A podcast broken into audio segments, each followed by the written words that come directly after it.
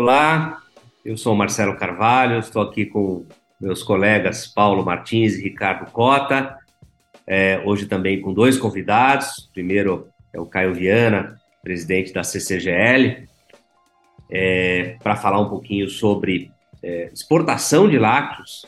Mas antes disso, é, vale a pena comentar também o, o, primeiro episódio, né? Nós falamos um pouco sobre as transformações estruturais. Nós aí bastante satisfeitos com a repercussão. Até agora foram mais de mil views no YouTube, né? O, o, artigo no, no Milkpoint teve mais de 3 mil visualizações também.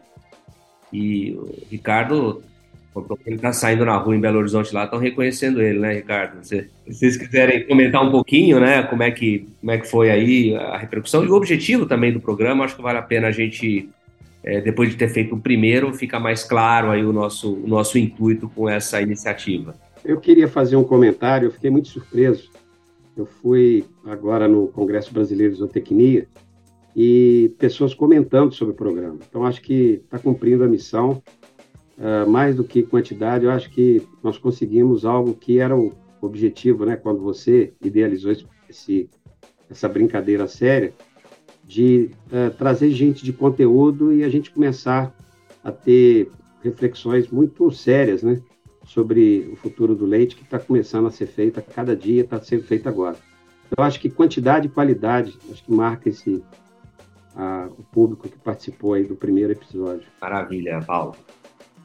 É, bom, nesse programa também nós vamos anunciar no, ao final uh, os ganhadores do livro do Omir Meirelles, que o Paulo sorteou lá no, no, no, programa anterior. Então aguarde aí o desenrolar do programa que no finalzinho a gente vai anunciar os 10 ganhadores, né? E a ideia dessa, dessa conversa hoje aqui é falar sobre competitividade do leite brasileiro. É, até soa, de certa forma, provocação, né, de falar de, de quando o Brasil será exportador de lácteos, no momento em que a gente está batendo recorde de importações. Né? Os dados aqui de maio, a gente consolidou hoje 203 milhões de litros, equivalente leite, dá mais ou menos 8% do nosso consumo. Né? Então, aquele sonho é, exportador lá de trás, ele está mais distante. Né? É, e acho que é, é sempre interessante lembrar que é, o risco das importações ele é o lado o, reverso da moeda da falta de competitividade das exportações, né? Então, talvez pensando no longo prazo, a maneira mais eficiente da gente é, conter as importações é a gente ser estruturalmente eficiente. E, e aí eu queria é, é, passar a bola para os nossos é, parceiros aí, para o nosso convidado, né? É, Caio, primeiro bem-vindo, né? E o, o, que que, enfim, o que, que falta para gente? Vamos já começar é, na, chutando na medalhinha, né? Quer dizer, o que, que falta para gente é, atingir um patamar de eficiência que a gente tem em outras cadeias do, do agronegócio? É, então, primeiro agradecer vocês aí, cumprimentar, né, Marcelo, juntamente com o Paulo e o Ricardo aí, é, pessoas que o, o leite brasileiro é, são referências no leite brasileiro e acho que através de vocês e através dessa bela ideia aí de discutir o futuro, é, a gente poderá avançar bastante. Então, muito obrigado.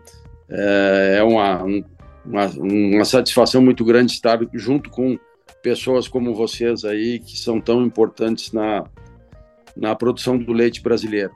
Mas em relação às exportações, a gente é, sempre se pergunta o que, que falta para o leite é, atingir o patamar que outros produtos do agro brasileiro atingiram. Né? Nós, a gente acompanhou aí uma escalada de, de, dos grãos de vários né, é, até pouco tempo éramos importadores de milho, não faz muito tempo. Éramos importadores, é, hoje somos país, país dos maiores exportadores de milho num, num, rápido é, curso de, de tempo. Né? Nós já fomos importadores de carne bovina. Eu recordo o Brasil importando carne, aqueles mais que têm mais idade lembram da carne de Chernobyl, que foi que veio para o Brasil, né? Depois do acidente de Chernobyl, uh, o Brasil trouxe carne barata, trazia estoques uh, velhos da Europa, importava estoques velhos, uh, descarte dos estoques reguladores na Europa. E hoje o Brasil aí atingindo, sendo uh, grande exportador de carne bovina e grande player internacional. Então eu nessa premissa eu não posso acreditar que no momento que o mundo demande volumes maiores, o Brasil não possa se posicionar como exportador, porque afinal a fisiologia dos bovinos de corte é, é a mesma dos bovinos de leite. Né? São ruminantes, tipo de alimentação é, tanto de fibra vegetal como suplementação de grãos, que o Brasil tem em abundância a, a um custo competitivo a nível mundial. Então nós não não, não, não tem como entender que nós não tenhamos eficiência produtiva para poder competir a níveis internacionais com os preços internacionais e assim que o mercado internacional é, é, é, aumentar a demanda, porque o leite, um pouquinho diferente dos outros produtos, ele sempre teve produções locais, e a demanda vem aumentando na medida da urbanização, principalmente dos asiáticos. E eu acredito que nesse momento o Brasil tem que estar preparado, tem que fazer a sua parte é, na, no campo, uh, buscando sistemas produtivos adequados a cada região, uh, genética adequada também às nossas condições, porque nós aqui no Brasil temos um clima no sul do país e outras condições ao, ao norte, mas temos sim muita distância entre os produtores que hoje têm um grau de eficiência dentro da porteira maior e a média dos produtores de leite brasileiro. Então, a, a, essa distância tem que ser encurtada para que a gente possa pensar em um dia uh, ocupar o espaço que os outros produtos do agro brasileiro ocupam. Perfeito. Então, é, é, basicamente, nós estamos falando aqui de um choque de eficiência, né? É, choque é uma palavra meio forte, mas um ganho é, gradativo de eficiência que até agora não, não veio, né? A gente, é, o Ricardo participou, né, na época de, de També, né, das, dos esforços exportadores, foi mais ou menos na mesma época da, da construção da fábrica da CCGL, né? Assim, talvez alguma diferença, mas naquele, naquele, naquela época lá de 2007, 2008, né, onde os preços subiram muito e tudo mais, é, é, a gente não teve ainda, né, esse, esse ganho, né, Ricardo? É, Marcelo, eu acho que eu, sim, eu concordo plenamente com as palavras do Caio aí. É, a gente já discutiu isso em outras ocasiões, assim, a equação básica de transformação né, de, de, de milho, farelo de soja e, e volumoso, o Brasil é imbatível, né, mundialmente falando. É, por isso eu também concordando aí é, é questão de tempo e, e, o Brasil reage rápido, né?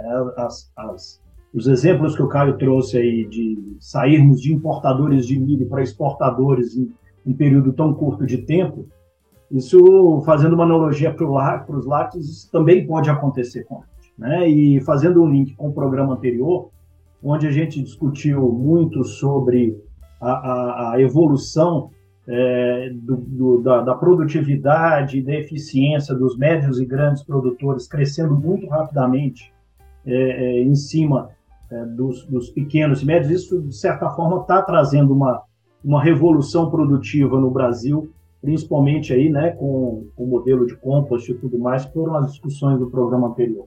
Eu acredito que, é, que também seja é, uma questão de tempo. Infelizmente, esse tempo está demorando mais do que, do que a gente imaginava, mas é, o Brasil tem, tem, tem tudo, porque a, nós somos bons nesta equação da, da, da proteína animal. Né? Então, eu concordo plenamente aí com o que falaram.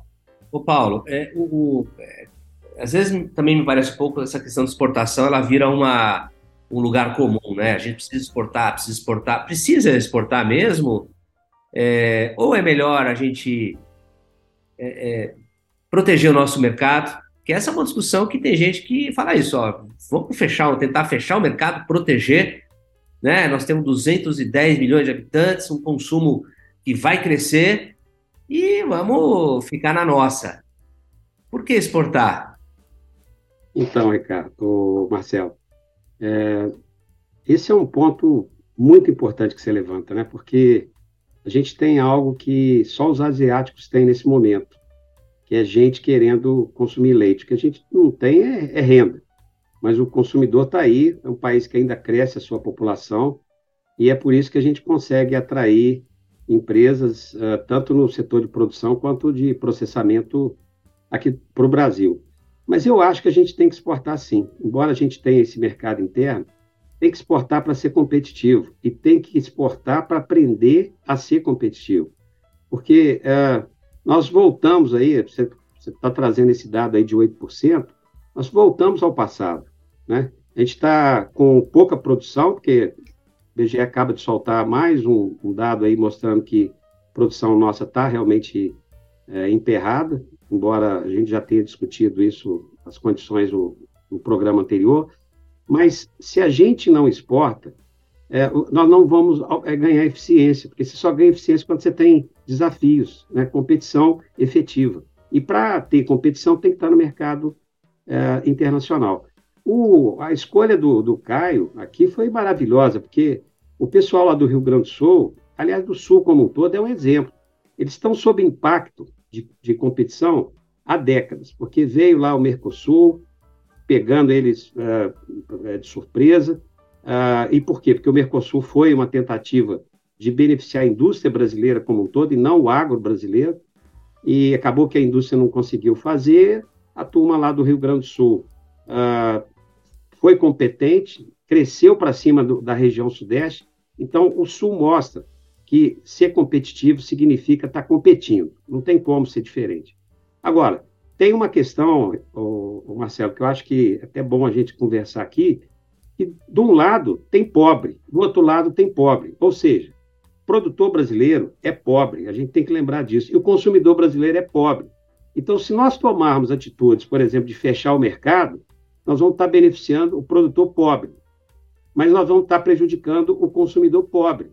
Então, esse é um negócio complicado, nós vamos ter que criar aqui uh, políticas uh, focalizadas para que e precisa pensar em política pública sim, porque leite é assunto de Estado no mundo inteiro, para que a gente não coloque para correr o produtor, se a gente abrir o mercado, e a gente sabe que o mercado de leite não é esse, essa coisa liberal como muitos imaginam, uh, mas ao mesmo tempo, se a gente fechar o mercado, nós vamos estar prejudicando o pobre. Então, temos que estar no mercado internacional, temos que ter políticas de exportação, de apoio à exportação, já temos regiões competitivas aqui no Brasil que têm baixo custo de produção e têm eficiência, mas nós temos que resolver aí também a situação dos dois pobres, que estão nas duas pontas. Isso a gente faz com políticas públicas. Mercado mais políticas públicas permite a gente uh, começar a ser competitivo. Competição não surge só de um tentando se viabilizar, não. É um conjunto de relações privadas e públicas que definem competitividade. Marcelo, só, só para complementar o Paulo aí, é, do mesmo jeito que a gente falou, né, de, da importância das exportações, é, eu queria destacar também a importância das importações. Eu acho que o país aberto é um país que, que faz parte da cadeia global de valor. Quer dizer, as importações também ajudam a melhorar a produtividade e eficiência na cadeia produtiva. País ou setor é, que está avesso, que é fechado à concorrência mundial, fica atrasado, é fadado ao fracasso. É, olha aí, os países mais abertos são os países que mais cresceram no mundo nos últimos anos. Né? Então, acho que defesa é, comercial, protecionismo, é, isso só deve ocorrer quando você está realmente colocando algum setor em risco devido a alguma concorrência desleal. E concorrência desleal verdadeira, não, não inventada como muitas vezes Ô, forçada a barra, né? Então... Caio, é, você quer, quer comentar isso? Eu quero comentar porque eu acho que é, a gente pegou num, num ponto uh, nevrálgico aí para a discussão da competitividade e a, o abastecimento interno. O mercado interno brasileiro é um mercado fantástico, né? É, logicamente que ele tem as suas limitações pelo poder aquisitivo e ele é muito sensível ao poder aquisitivo quando atinge preços que é, foge aí a capacidade da, da massa consumidora, a gente tem problemas. Mas é, se o leite importado é, nos países de origem tem uma condição tributária semelhante à do Brasil, se tem uma condição de produção mais difícil que no Brasil, né, nós não podemos aceitar que, que a gente tenha que criar barreiras às importações por, por ineficiência nossa. Então, nós temos que fazer uma, Estamos aí à véspera de uma reforma tributária. Eu sempre falo, a gente tem que ter muito cuidado para que essa reforma tributária não deixe o setor leiteiro brasileiro uh, numa condição mais, mais difícil ou mais tributado que o leite nos principais países produtores, nós temos que estar em igualdade de condições aí, a carga tributária não pode ser, e ela não é só a carga tributária direta, a indireta também nos insumos, nos meios de produção, nos equipamentos. Então, se a gente tivesse cuidado de ficar em equilíbrio com a questão da carga tributária de produção, dos meios de produção de leite, em relação aos principais países. E aí nós vamos para um preço balizado no mercado internacional que a gente sabe. Quando é que o Ricardo sabe aí? Quando é que o Brasil foi grande exportador de leite? Quando o mercado descolou, foi para patamares muito altos, aí acima de 4 mil, 4.500 dólares, nós nos tornamos competitivos. Abaixo de 3.500 dólares, o Brasil passa a ser eh, importador de leite. Então, nós temos que ter a consciência que o, que o leite tem um patamar internacional e que nesse aí nós temos que nos enquadrar e temos que é, conseguir os produtores ganharem dinheiro, terem rentabilidade em patamares é, médios de, de, mercado. E senão nós não, não nunca poderemos pensar em exportação além do que as questões sanitárias, né, não vamos abordar aqui porque são amplas, mas nós já foi feito um bom, já foi trilhado um bom caminho e a gente tem que seguir perseguindo. É, nós temos condição sanitária nos outros, nas outras proteínas animais e o leite também tem que seguir o mesmo caminho.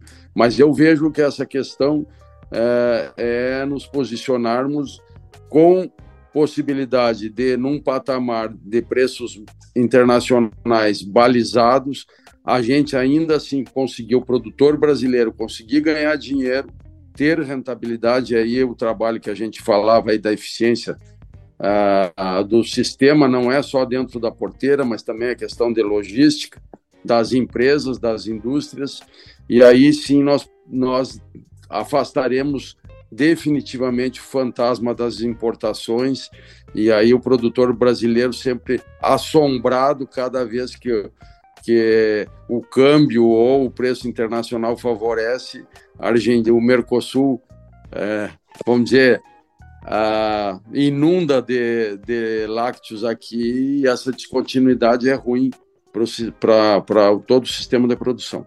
O Caio, é, você falou alguns pontos aí interessantes, né? O preço médio, né? A condição média do produtor, ele tem que ganhar dinheiro é, é mesmo em condições de exportação.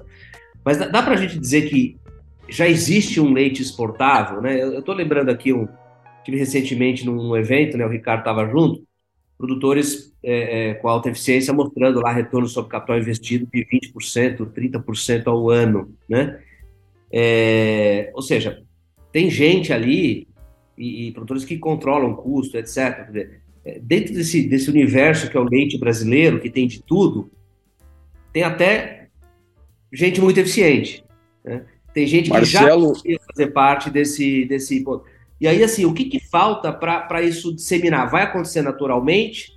É, o, o que que. Como é que a gente pode pegar esses exemplos de sucesso e, e, porque, claro, as margens lá na frente desse, desse produtor super eficiente vão cair, né, se a gente vai produzir a 40 centavos ou 35 centavos de dólar em algum momento, né, se for possível, né, é para participar desse mercado, as margens vão, vão cair, né, dos produtores que hoje estão ganhando, estão ganhando dinheiro, os produtores mais eficientes vão ter margens menores, né, mas o todo vai avançar de forma mais eficiente. O que, que falta para gente, é, a gente, de fato, identificar esses produtores e fazer isso acontecer?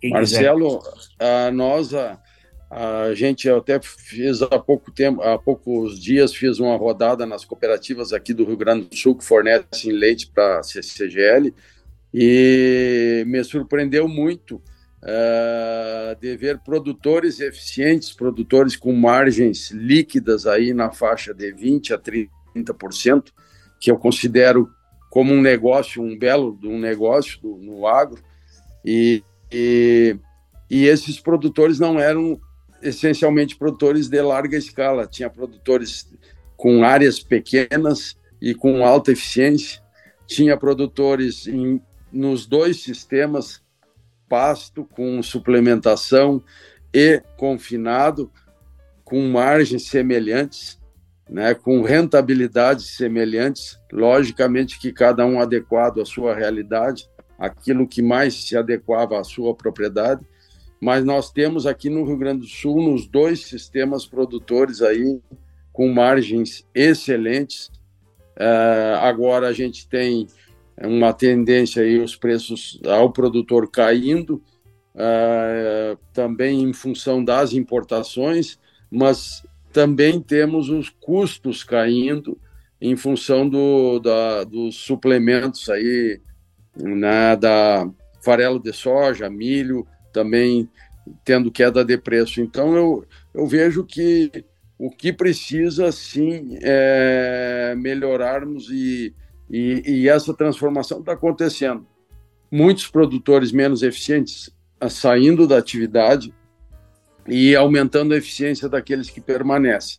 E aí é muito importante a gente dizer: pequenos produtores em, em área também estão aumentando a eficiência. É, a eficiência não está ligada ao tamanho da propriedade. Logicamente que a escala ajuda muito, mas a escala na produção de leite Perfeito. Ô Paulo, é, você, você, o Caio mencionou essa questão dos preços externos, né, que chegaram a 4 mil, né, 4.500, 5 mil dólares em algum momento, e a gente ficou competitivo pela via preço, né, não pela via custo. É, é, se, a gente olhar os fundamentos de demanda no mundo, é, tem uma perspectiva favorável, né? Quer dizer, a população cresce, urbanização, ocidentalização, aumento da renda, países tradicionais é, é, não têm crescido, né? Então Nova Zelândia dificilmente vai voltar a crescer, mesmo a Europa também não, não cresce, né? Então existe aí uma perspectiva de, de, de aumento de preços é, no, no, longo prazo, né? E esse longo prazo algum dia vai chegar, ou se a gente tiver esse aumento de preços né, em função desse descompasso oferta e demanda, a gente vai ter uma nova, um novo equilíbrio e uma demanda menor e o leite vai ser um produto mais restrito. Como é que é a tua, a tua bola de cristal, aí, a tua visão nesse sentido, olhando para frente? Inclusive o IFCN, que é o, hoje na Alemanha, né, que analisa muito essa questão de mercado de leite, eles trabalham com a ideia da, da baixa elasticidade, ou seja, pode custar mais caro que o consumo não cai, mas acho que é uma visão talvez um pouco mais centrada nos países já de renda mais alta, não é? Seria isso? Bom, eu acho que internamente a gente tem muito claro que se o leite fica caro, o produtor uh, não reage, não está reagindo, mas o consumidor, sim, ele reage e, e, para de comprar. Então, a questão da elasticidade da demanda aqui, para nós, está muito evidente. Mas, olhando agora o mercado internacional, há 20 anos atrás, na minha tese de doutorado, eu fui dar uma olhadinha no mercado, né? E hoje, né, refletindo aqui para o programa, estou convencido, Marcelo, que a política agrícola comum deu um impacto muito grande na oferta de leite, principalmente na Europa. Quando acabou a política, e aí bagunçou o mercado internacional durante muito tempo, porque os caras produziam lá sem preocupar com o custo, o governo comprava, aí não tinha onde colocar, colocava no mercado internacional a qualquer preço, e muito leite entrou aqui no Brasil, inclusive triangulado.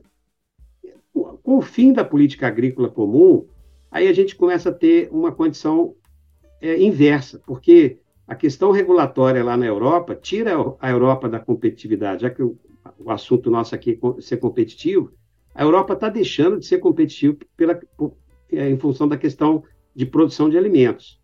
É, não aumenta o consumo, porque a população não cresce, todo mundo está velho, mas também não tem muito como aumentar a produção.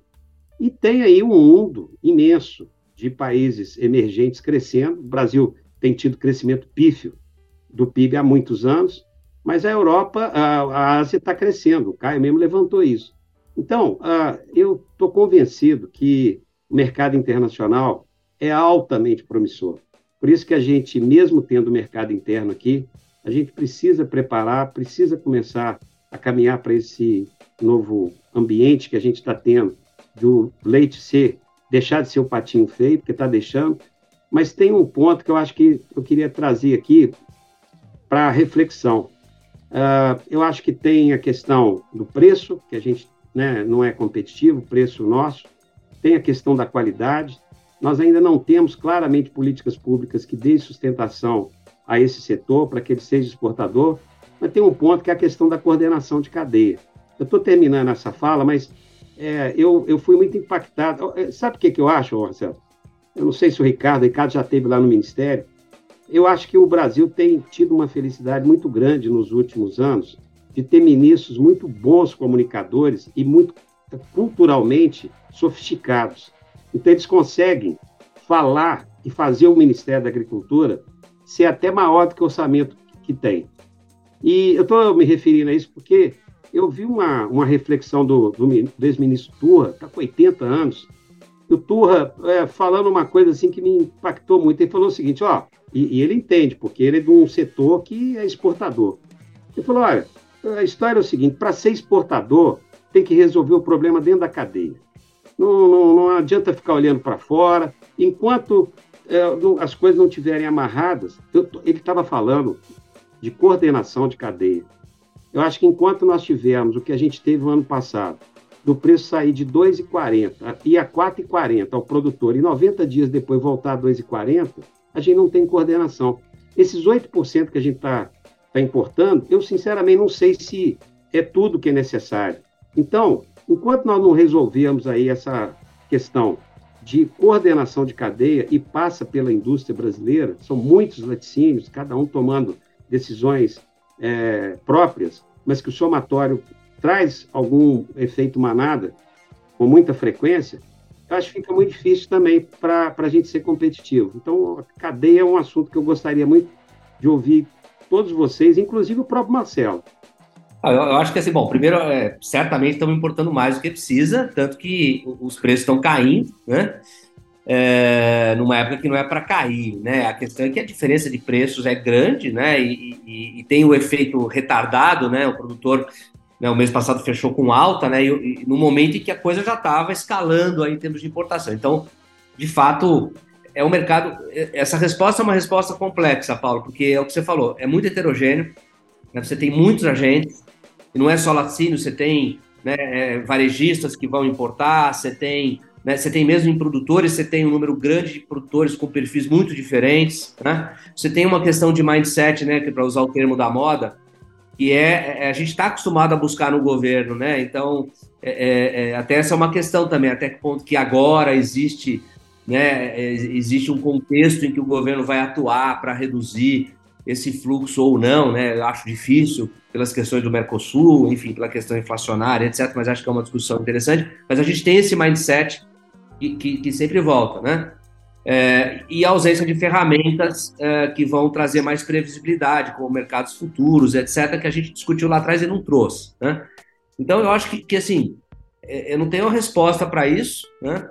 É, eu acho que tem uma questão do mercado realmente, que é um mercado que que ele é especulado, né? Ele, é, ele, ele tem um caráter especulativo grande, né? Em função é, é, das informações assimétricas, em funções de uma, em função de uma série de coisas.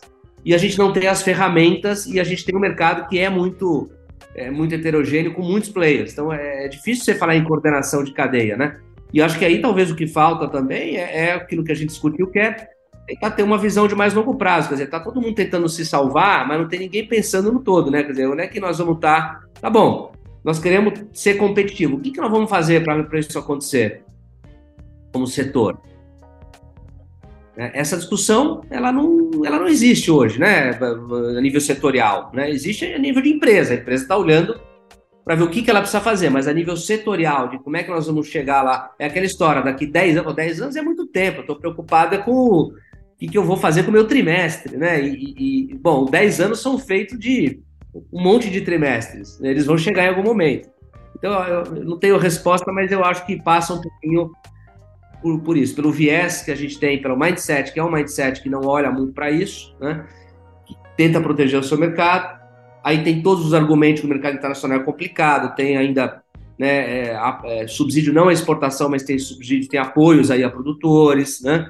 Tem uma série de coisas aí que, que podem ser utilizadas, mas é, acho que essa questão da coordenação de cadeia é essencial e muito difícil de resolver. E cabe, e acho que aí cabe a indústria puxar isso, no meu modo de ver. Porque a indústria é, é o consolidador, tá certo? A indústria, o, produtor que vai puxar isso. Acho que quem tem que puxar isso é a indústria como um todo, no meu modo de ver.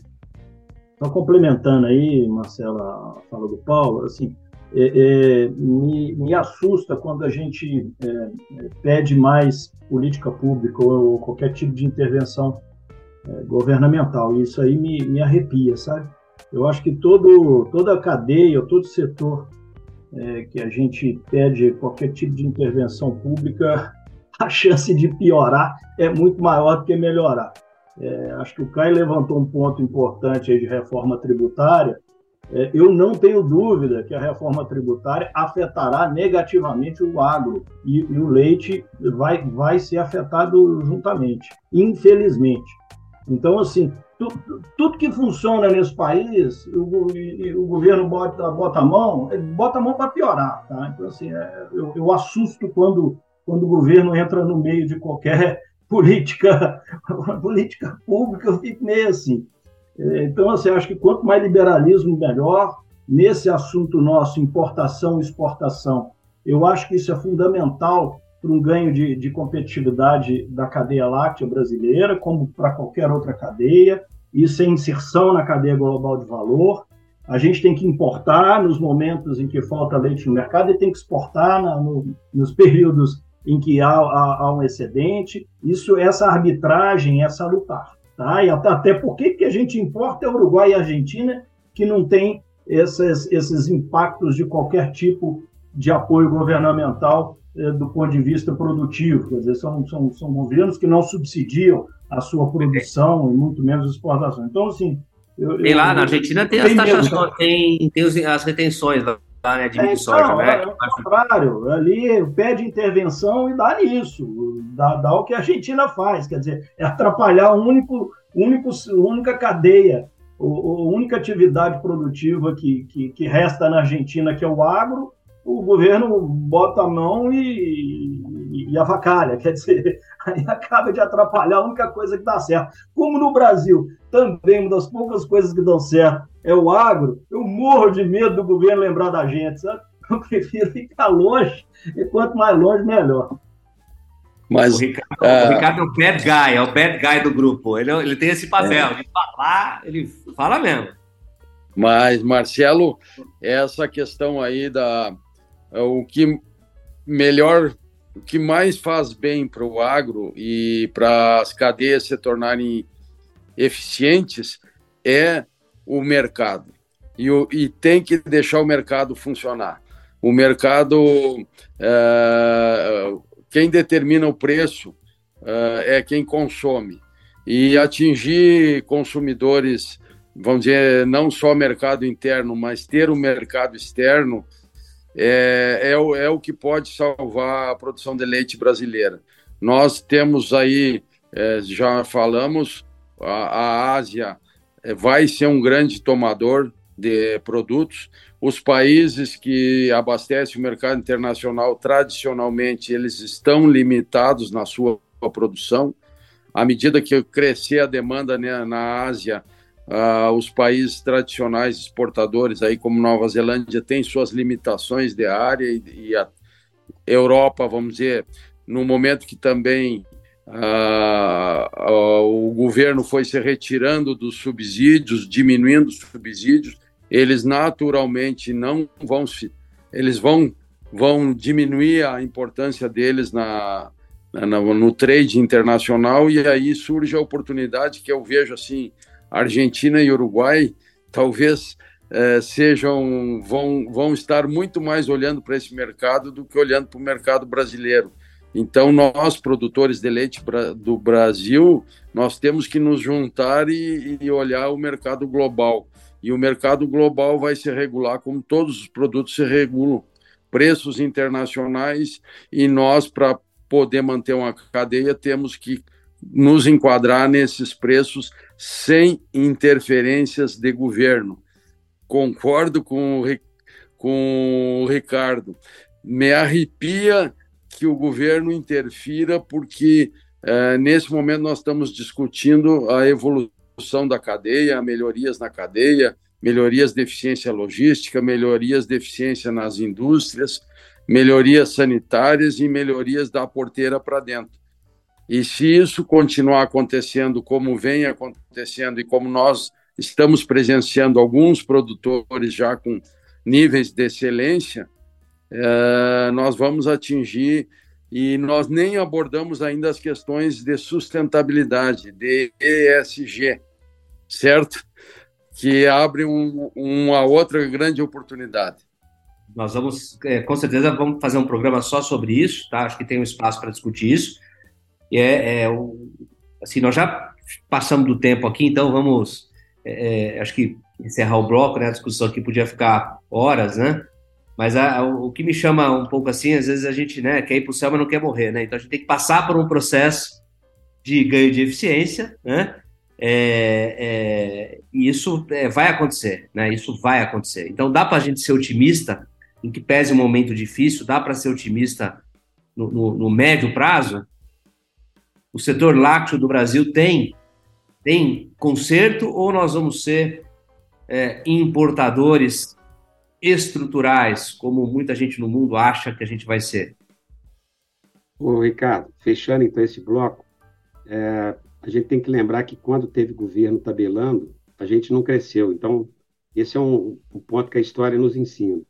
E só começou a crescer a partir dos anos 90, porque não teve mais é, tabelamento. Olhando para o futuro, o mercado internacional ele é convidativo e nós uh, nós temos aqui milho e soja que nós já somos competitivos. Em todas as outras proteínas animais, somos competitivos.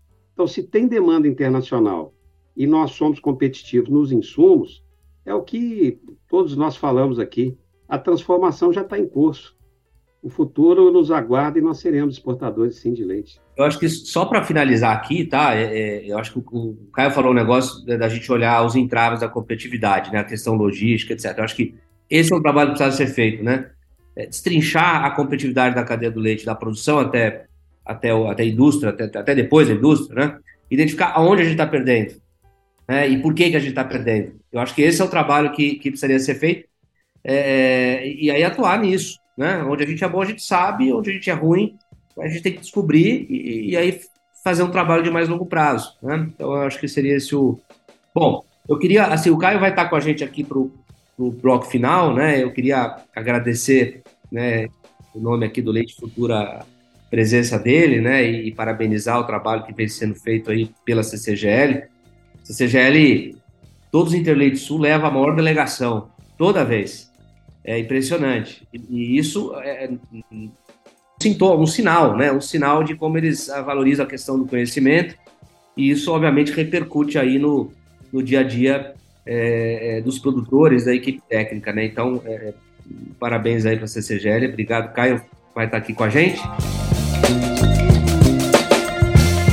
Eu vou chamar aqui agora, já está aqui a professora Carla Bitar, da Exalc USP, um, um, uma participação aqui num bloco novo aqui do Leite Futuro, que é foi a sugestão do Paulo e a gente achou legal, que é o que tem de novo. Acho que esse programa ele também tem, tem o objetivo de falar um pouco de inovação, né, de coisas novas acontecendo. Aliás, Paulo, essa é uma coisa que eu queria puxar né, o, o, o nível de inovação, né, se a gente pensar, por exemplo, as startups, o setor tal, tem muito pouca coisa acontecendo hoje. esse é um tema para um programa, né? E muito pouca coisa acontecendo. E, e mesmo em laticínio, a gente está, é, é, por exemplo, falando do Dairy Vision, eu quero trazer startups lácteas, tal, são as mesmas, não tem coisa nova acontecendo. Então, esse é um, um tema é, bem interessante para a gente discutir, tá? É, talvez esteja, esteja no hype cycle lá, vivendo uma parte de, de, né, de, de desilusão, né? Mas a discutir depois. E, é, professora Carla, bem-vinda.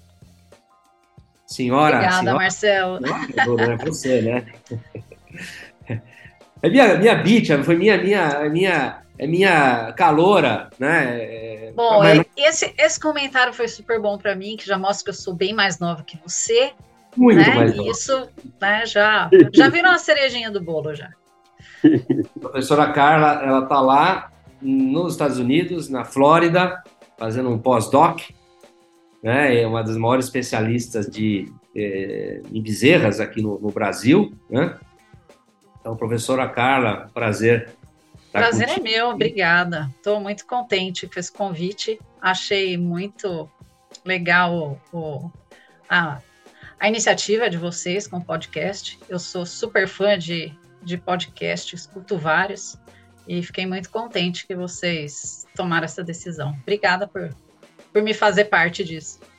Ah, obrigado, obrigado pela presença. É, a gente estava meio ali, falou, pô, vamos fazer um negócio diferente, né? E vamos nos divertir acima de tudo, é o que está é o que tá acontecendo, mas também refletir sobre as questões do setor.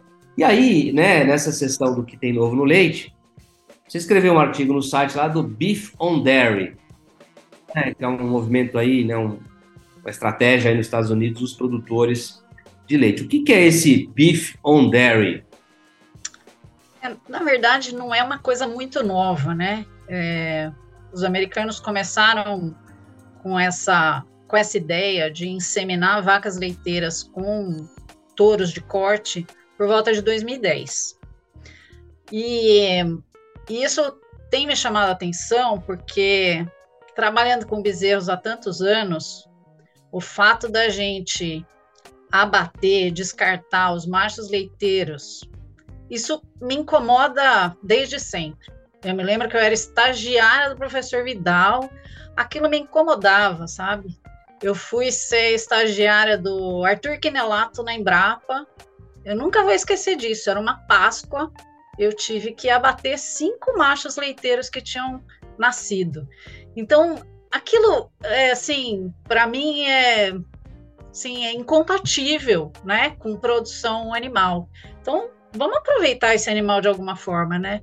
O professor Matheus Paranho usa um termo assim que assim é um, uma vida que vale a pena ser vivida, né? Então, por que, a gente não faz isso com os machos? Né? Vamos fazer alguma coisa aí para que esses animais possam ser criados e ser né, aproveitados como fonte de, de proteína animal num país que precisa de carne, né?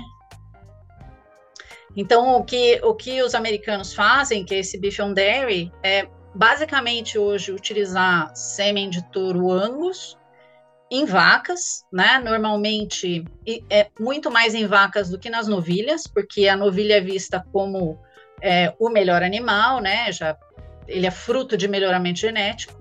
Então, as vacas que têm algum problema reprodutivo ou uma menor eficiência, na verdade, e não emprenham de touros leiteiros acabam sendo inseminadas com touros angus. Né? E aí, essa estratégia foi muito comercial, porque os americanos já há muitos anos aproveitam os machos leiteiros para carne, é, mas havia uma demanda da melhoria da qualidade dessa carne, né? Então, questões de marmoreio, aquela classificação que eles têm aqui, e isso uh, também é associado com o fato de que é, os animais leiteiros puros, né, são mais lentos, eles não são tão precoces. Então, quando a gente tem o cruzamento, a gente acelera isso, né, aumenta o desempenho desse animal e, além disso, a gente melhora a qualidade dessa carne. Então, essa é uma estratégia que é bastante utilizada aqui. E acho que eu chamo a atenção, assim, no, no texto, né, que essa estratégia aqui, ela tem um objetivo que talvez seja diferente do objetivo que a gente tem no Brasil, porque no Brasil a gente nunca aproveitou o macho leiteiro. Então, o fato desse animal ser é, lento do ponto de vista de taxa de crescimento e fornecer uma carne de menor qualidade, né, é, sempre fez com que a gente descartasse. Então, hoje essa é uma, uma oportunidade, né? E quem sabe é, a gente possa ter isso aí num, num, futuro próximo. Algumas poucas fazendas já têm feito isso, né? É, tem algumas iniciativas, né, que a gente ouve falar, né? É, tinha um projeto, é, até preciso me atualizar da Castrolanda com o Vitelo, né? É, enfim, é porque assim também, a gente fala em vitelo, né? A gente não tem vitelo no Brasil. Vitelo é um, é, vitelo é um tipo de, de criação que o animal ele não come ração, ele não toma sol, né? Então ele é criado em galpões fechados, sem acesso à ração, porque a carne tem que ser o mais branquinha possível. Ele é um animal que tá, ele é anêmico, né? Então ele tem baixa concentração de ferro e, e isso não tem aceitação no nosso mercado, né?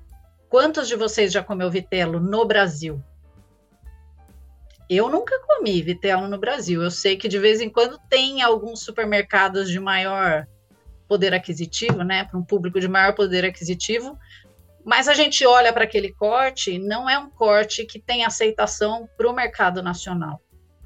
Uhum do meu Agora, ponto de vista, né? É, não, é verdade. Vocês querem comentar, Ricardo, Paulo? Uh... Eu, eu, eu, queria só, professora Carla, é, é, assim, o, o, esse projeto é, que a senhora está trabalhando aí nos Estados Unidos, o, o, que, que de fato difere? Eu não sei se você tem é, conhecimento aqui em Minas, nos, nos idos dos anos 2000, é, a Emater aqui tentou desenvolver um projeto, o F1, e, e, e foi um retrocesso para o setor. Quer dizer, a gente piorou o leite e piorou o corte. Ao invés de melhorar, nós pioramos nos dois lados. E demorou-se aí muito tempo para voltar a recuperar a produtividade é, láctea aqui dentro. O, o, o, que, que difere esse projeto atual é, e, e, com certeza muito mais. Veja, é, veja só, Ricardo, é, a estratégia é você considerar alguns aspectos do rebanho para essa tomada de decisão. Então, por exemplo, a sua vaca não emprenhou, ela pode seguir para isso. Mas junto com o fato dela ter menor desempenho reprodutivo, a gente tem que olhar qual é o número de novilhas que eu tenho no rebanho, porque em algum momento eu vou precisar de um animal leiteiro para repor a vaca que vai deixar o rebanho. E o problema do F1 é exatamente esse, porque provavelmente eu não, eu não tenho assim conhecimento do que ocorreu é, nesse projeto da Emater, mas provavelmente muitos produtores seguraram as fêmeas F1 para a ordenha. E é óbvio que isso não vai dar certo, porque essa vaca F1 ela já não é mais uma vaca especializada, que tem alta persistência de lactação. Então, quando a gente tem lá um alto número de novilhas no rebanho, também o preço do bezerro, desse bezerro é, beef on dairy tá alto, essa também, é, também tem que ser estratégico, sabe? Eu tenho que entender se o mercado está funcionando, se o negócio está funcionando, e considerando o número de novilhas que eu tenho no rebanho, eu vou tomar essa decisão. E aí, eu vou vender os machos e as fêmeas. Essa fêmea, ela não, ela não vai existir no rebanho leiteiro. Tá? Então, machos e fêmeas vão embora.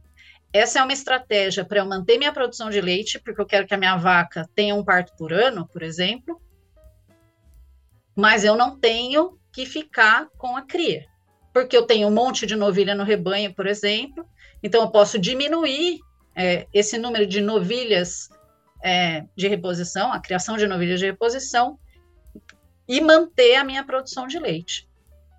Então é, é bem estratégico, sabe?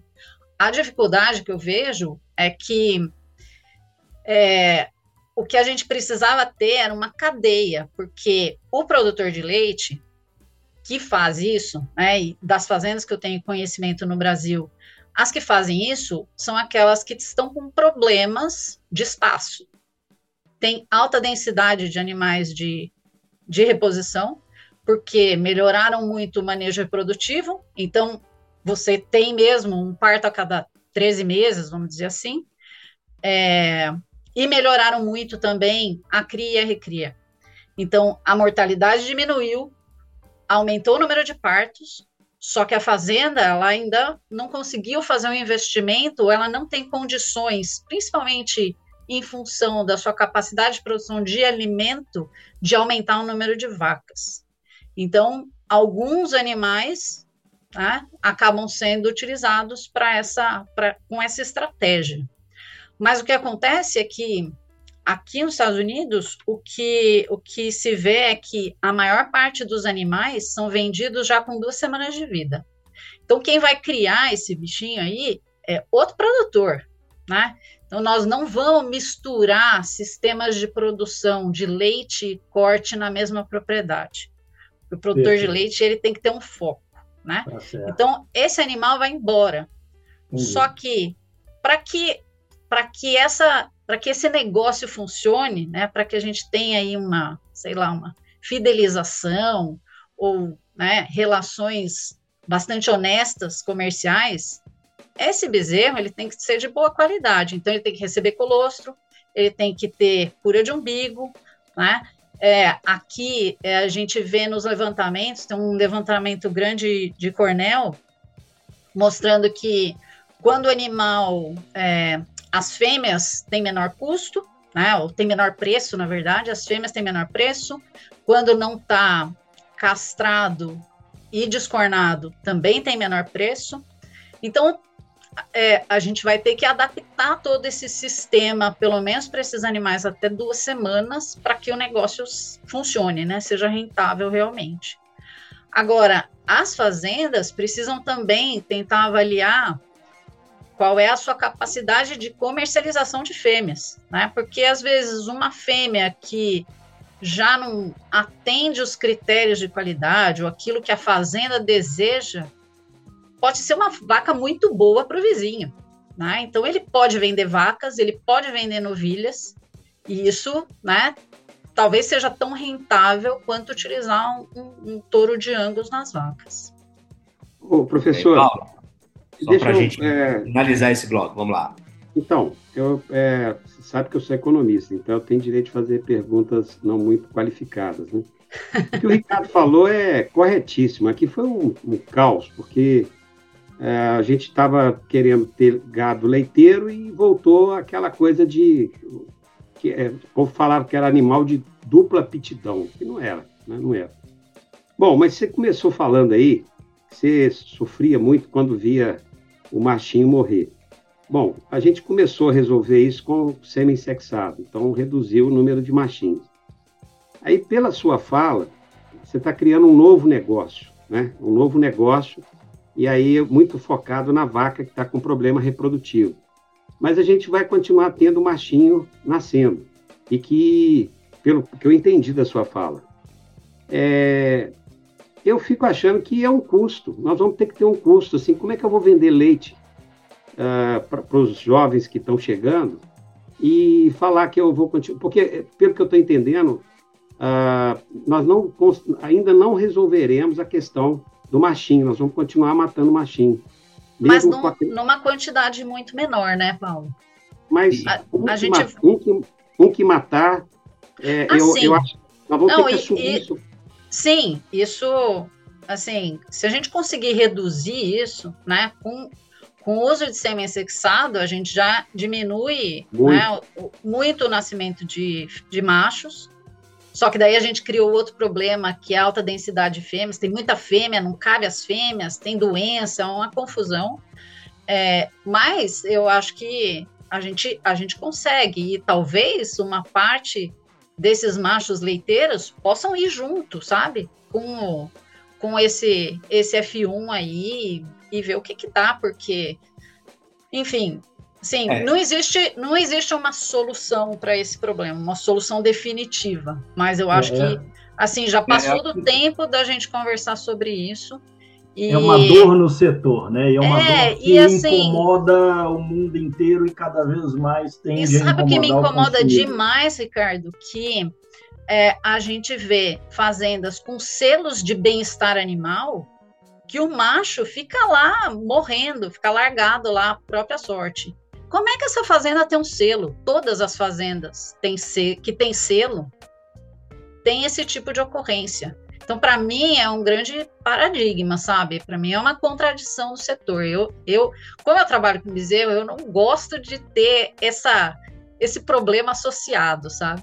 Então, é, e, e, certamente, né, o, o, consumidor também não vai gostar de saber disso, né? Então, acho que é um pouco do, do que o Matheus, o professor Matheus falou, de ter uma vida que vale a pena ser vivida. Sim, sim. Agora, claro, se você é, é, as, as, três grandes frentes, né, que o setor tem que trabalhar, né, é, é, para ter direito a ter um mercado, né? uma é a questão ambiental, sem dúvida nenhuma, né? É, a outra é a questão da, da, qualidade nutricional, né? Quer dizer, faz bem, não faz bem, enfim, tem, tem tudo isso. E a outra é a questão do bem-estar animal. Essa, é, no limite ético, é a mais difícil de se trabalhar, por quê? Porque, bom, você chegar num ponto que fala, bom, eu sou contra explorar um animal e matar um animal. Bom, aí não tem. Aí é uma barreira, não tem jeito, né? E a mesma vaca de leite, no momento ela vai vai ser descartada, vai morrer, etc. Né? Então, esse é um, um problema sério, mas acho que é, é esse, essa abordagem ela, ela é interessante para reduzir isso e oferecer também uma oportunidade de renda adicional para o produtor Sim. dentro da linha da multifuncionalidade, né? E, e, acho que é um tema interessante. E lembrando que você vai estar com a gente aí no, online, no, no seu caso especificamente, uhum. no Deleite Brasil, 2 e 3 de agosto, para aprofundar mais esse tema. Né? Então aqui foi mais uma palhinha para para a gente. É, um tá spoiler. É, um spoiler, mas bons pontos aí para a gente. Acho que cumpriu bem aí Legal. o aspecto de refletir, né? E uhum. é, parar para pensar algumas coisas que acontecem, né? E que a gente tem mais responsabilidade sobre isso. Bom, a professora Carla vai ficar aqui com a gente também, né? Acho que pode. É, é, é podemos, é, agora para os blocos finais, chamar o Caio também é, que pode estar é, tá aqui com a gente. Notícia para comentar. É, Ricardo, tem alguma notícia recente aí que você acha que vale a pena falar rapidamente? Cara, muito rapidamente, nada a ver com lácteo. O lançamento ontem do Vision Pro da Apple, aí todo mundo agora vai sair com óculos de Legal. mergulho na rua e custa 3.500 dólares. Esse é o maior desafio da Apple para os próximos anos. Muito Posso legal, comentar isso? Eu achei curioso, eu comecei a assistir e o, o vídeo do lançamento, né?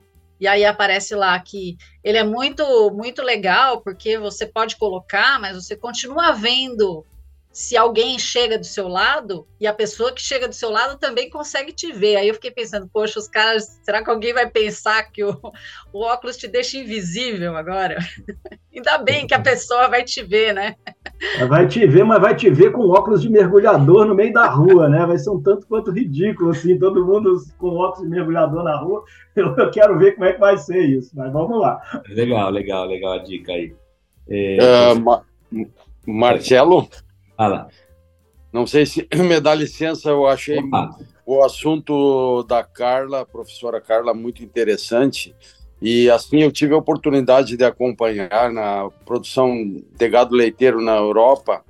O, os produtores de leite normalmente separavam as 50% das vacas uh, que eles não interessavam reproduzir fêmeas daquelas vacas para o serviço com gado de corte para se destinar ao frigorífico. E, e esses animais iam machos e fêmeas para o frigorífico. E as fêmeas também tinham alto valor no mercado para fazer o três quartos de corte. A fêmea meio sangue de corte com meio sangue angus era uma vaca muito valorizada para colocar um gado de corte em cima e fazer um três quartos corte, que é uma vaca que amamentava muito bem em condições naturais de pastagens. Então, sempre chama atenção a gente falando em eficiência dentro da porteira, reproduzir 50% das vacas mais eficientes e as 50% das menos eficientes em produção de leiteira reproduzir com gado de corte.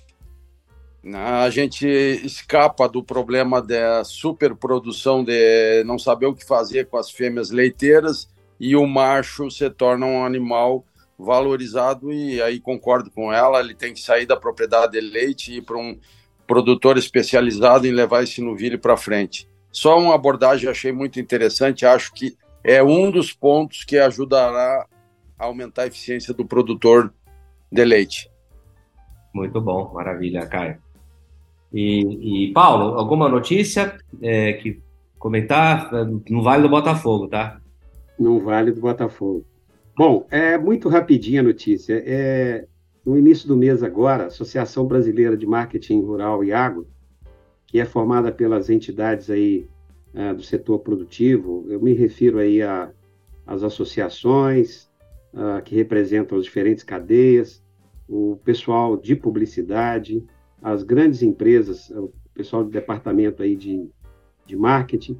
Essa associação, ela conseguiu consolidar uma uma estratégia de comunicação para valorizar o agro e falar com o urbano brasileiro. E eu acho que isso vai ser. A notícia é que isso foi estruturado e tem muita empresa de qualidade falando que vai pôr dinheiro. É, logo, logo, eu acho que nós vamos ter aí uma repercussão.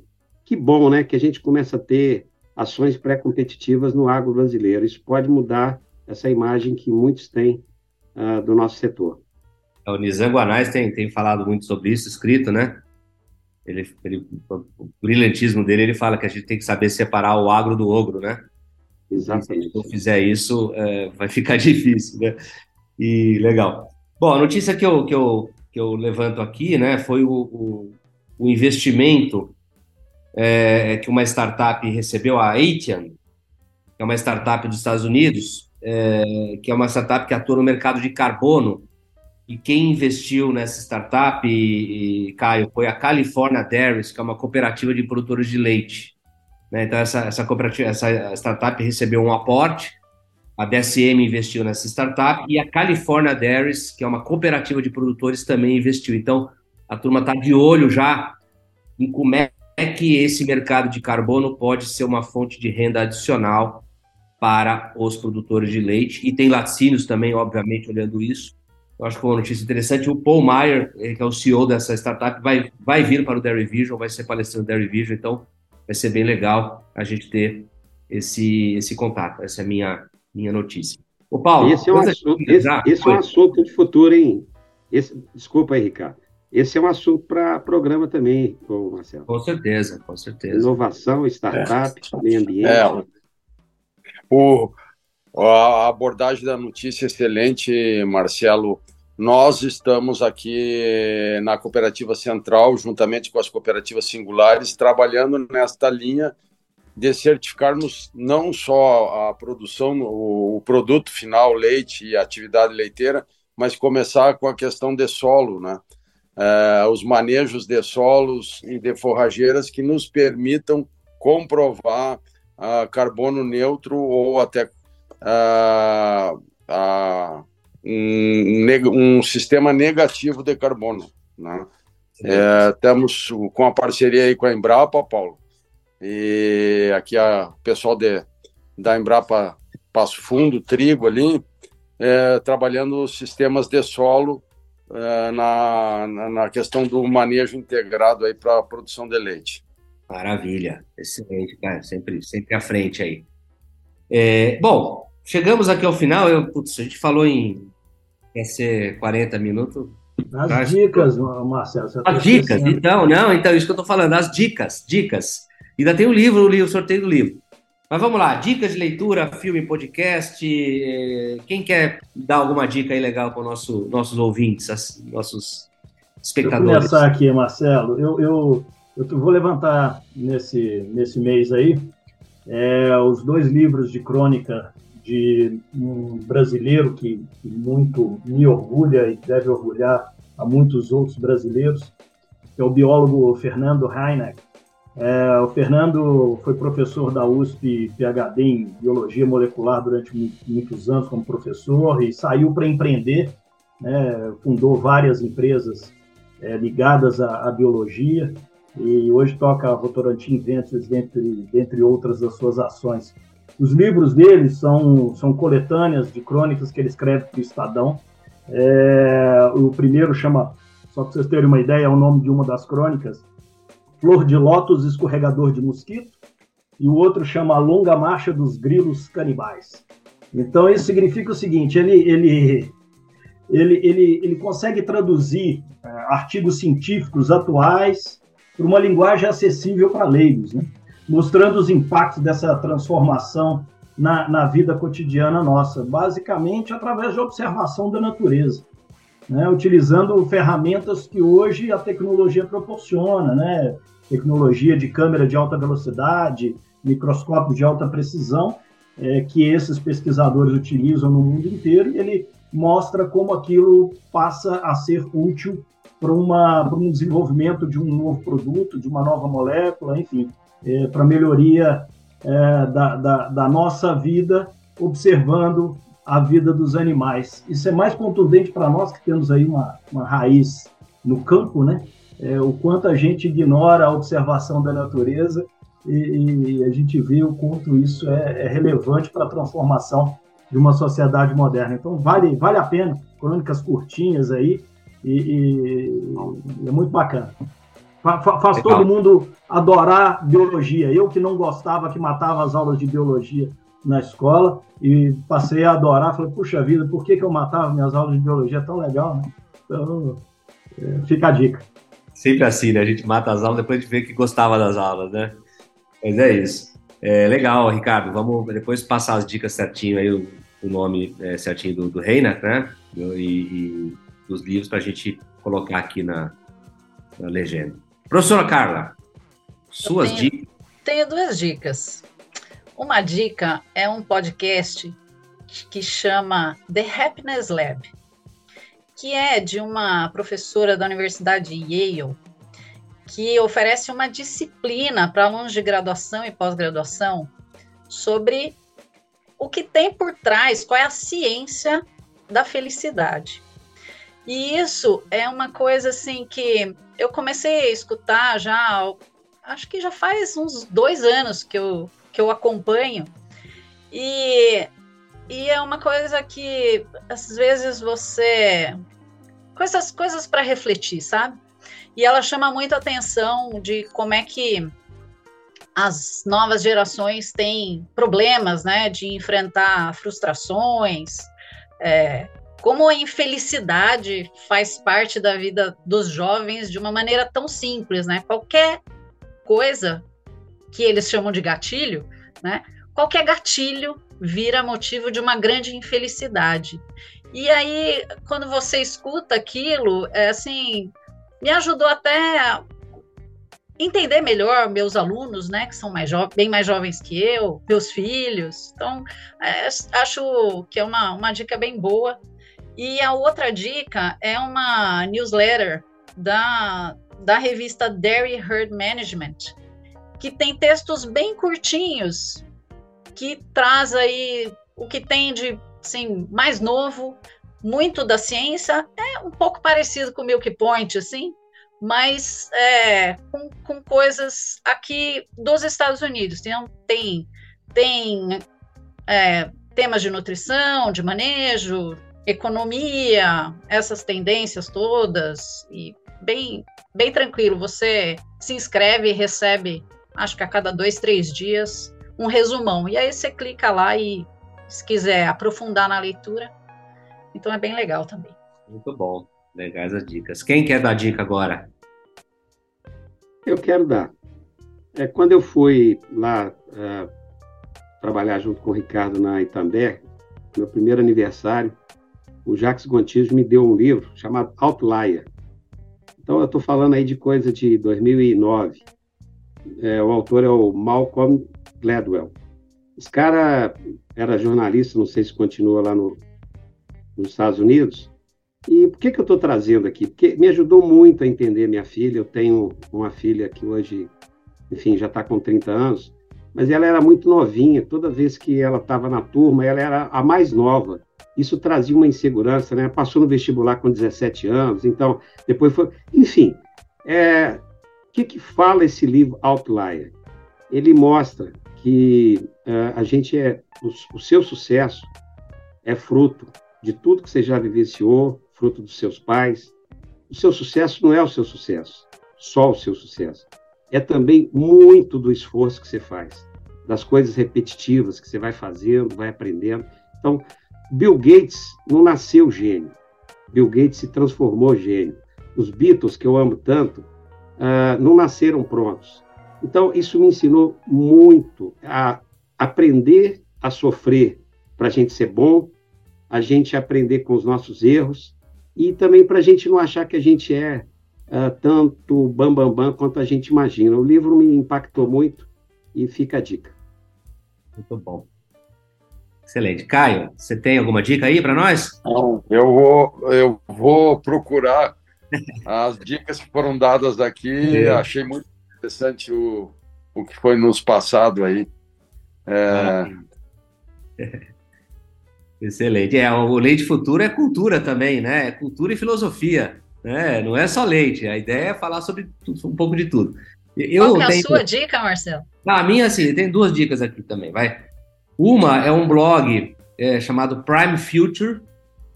Vamos colocar aqui a legenda, que é uma, uma moça chamada Janette Barnard que escreve. Ela é muito boa, ela escreve sobre é, temas envolvendo o futuro da produção animal, proteínas alternativas, agregação de valor, modelos de negócio, relacionamento na cadeia de fornecimento, inovação, capital de risco. É, ela é muito boa, né? E escreve toda semana aí, é uma das pessoas mais lustras aí que, é, que tem, né? Então é bem interessante aí para Me Future. E o outro, assim, que eu tô lendo aí, né? Eu tô lendo a biografia do Nikola Tesla, né? O cara foi o cara que criou o mundo moderno, né? O cara inventou a corrente, desenvolveu a corrente alternada, né? que basicamente permitiu que a energia pudesse ser transportada né, do, da maneira como é hoje. E ele tem trocentas patentes, o cara inventou a quantidade de coisa absurda, né? Era um sérvio é, que imigrou para os Estados Unidos e, e, é muito interessante. E ele era maníaco, ele era bipolar, né? E aí, inclusive, um dos autores da biografia é um, é um psiquiatra, né? E o cara fala o seguinte, cara, que é o seguinte, e grande parte da vida viveu sob é, é, o lado maníaco dele, né? E aí os caras falam o seguinte: você junta um gênio com um maníaco, você produz uma coisa absurda, porque o cara era um gênio e com uma, um grau de atividade fora do normal. Aí depois o cara tinha momentos de depressão, mas assim, é, então é muito interessante aí é, é, olhar um pouco, né? Eu gosto de biografias, essa é uma que eu não, não conhecia, né? E é um cara, de certa forma, meio injustiçado, porque ninguém ninguém fala muito nele, mas é assim, é impressionante a quantidade de coisas que ele, que ele criou, né? Então é muito legal essa biografia. Mas muito bom, gente. É, Paulo, vamos falar dos livros aí. Quem ganhou? Para a gente finalizar aqui. A primeira coisa que me chamou a atenção é que teve gente ouvindo o podcast. Eu tinha esquecido que esse programa também está no, no formato podcast e que acabou encaminhando mensagem. A gente prometeu 10, uh, 10 exemplares do livro.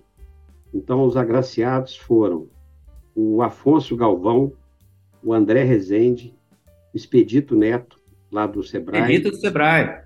Do Sebrae, é.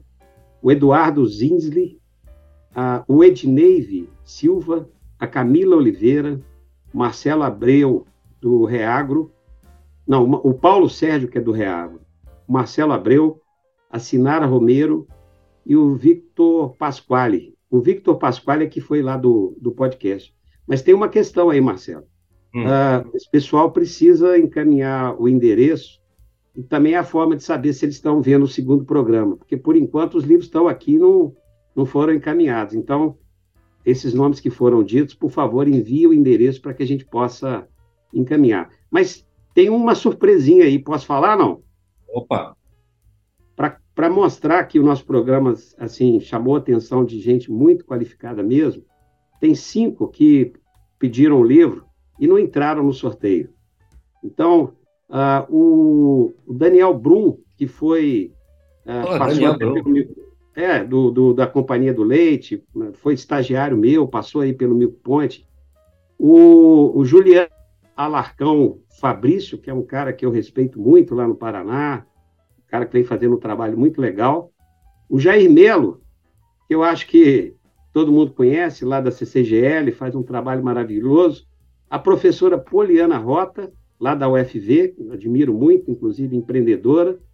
E o Ronaldo Trescente, com as suas lives maravilhosas de ILPF. Então, esses cinco aí não entraram no concurso, então nós estamos distribuindo 15 livros. Tá vendo como é que é?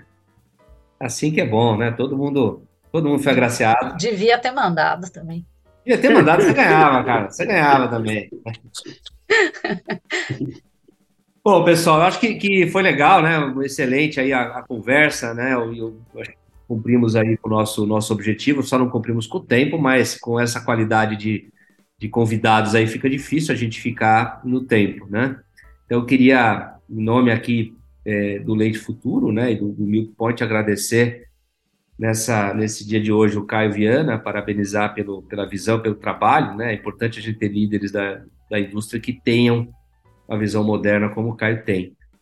É, agradecer à professora Carla pela sua né, sabedoria de sempre, né? A professora Carla é grande amiga acima de tudo e, e, sempre bom contar com ela nas nossas iniciativas e agradecer Paulo e, Ricardo pelo brilhantismo de sempre. E vamos ver aí que no próximo programa o Botafogo do Paulo com certeza já não vai ser líder mais, porque aquilo ali tá durando demais, né, Marcelo? É, o Botafogo, Botafogo é que nem jabuti no alto da árvore. Você não sabe como é que você sabe que ele vai cair, né? O que, que o Botafogo tá fazendo lá em cima, ninguém sabe. Vai saber, né? Não podia deixar passar essa, né? Oh, deixa o Paulo ficar é. feliz, Ricardo. Não vou falar nada, não. A gente não tem que falar nada, só tem que curtir. Paulo, Paulo já desistiu de ficar né, esperneando com vocês. Ele já. ainda, ainda, mais que depois ele vai, ele vai ouvir lá o The Happiness Lab, né? Isso. Aí, mais feliz ainda. Aliás, fiquei curioso quanto tempo é para saber se cabe na minha caminhada. Ah, tem episódios de 29, 30 minutos, 25 minutos, às vezes um pouco mais longos. Você não entendeu, Carla, oh, Carla, a caminhada do Paulo dura cinco minutos. Meu Deus! É só do sofá para a geladeira. Entra no Strava lá que você vai ver qual é o tempo e a quilometragem. Aqui o bullying corre Essa solto, né? caminhar mais, hein? O bullying corre solto aqui, não tem jeito. Pois é. Gente, obrigado. E você que está ouvindo aí, está assistindo, mande para a gente aí as suas sugestões, suas críticas, seus comentários, porque isso ajuda a gente a, a pensar em programas futuros, né? É, é, e também a, a, melhorar aí o nosso, o nosso, enfim, nosso desempenho aqui nessa iniciativa. Tá bom? Obrigado aí, gente. Obrigada, gente. Tudo de bom. Um abraço. Tchau. Tchau. Tchau. vocês. Obrigado a todos.